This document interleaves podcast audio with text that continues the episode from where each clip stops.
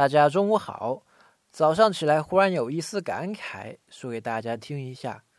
当我们受不了自己工作的无聊的时候，却总会有人正在不断的探索未知的好奇，不断用自己的创意和坚持，还有热情，将自己内心的渴望和愿景实现出来。我不是什么理论家，只是在民进堂里待久了，就真的觉得人要是想飞就能飞。像那句广告词一样，先让自己嗨起来吧。我们所处的这个时代，没有战争让你成为一代枭雄的机会，但这真的不是借口。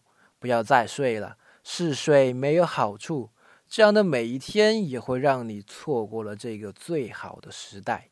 今天是明镜堂的七七和胡小雨同学的生日，大家回复“祝福”两个字，给予他们祝福，同时。给你看一篇文章。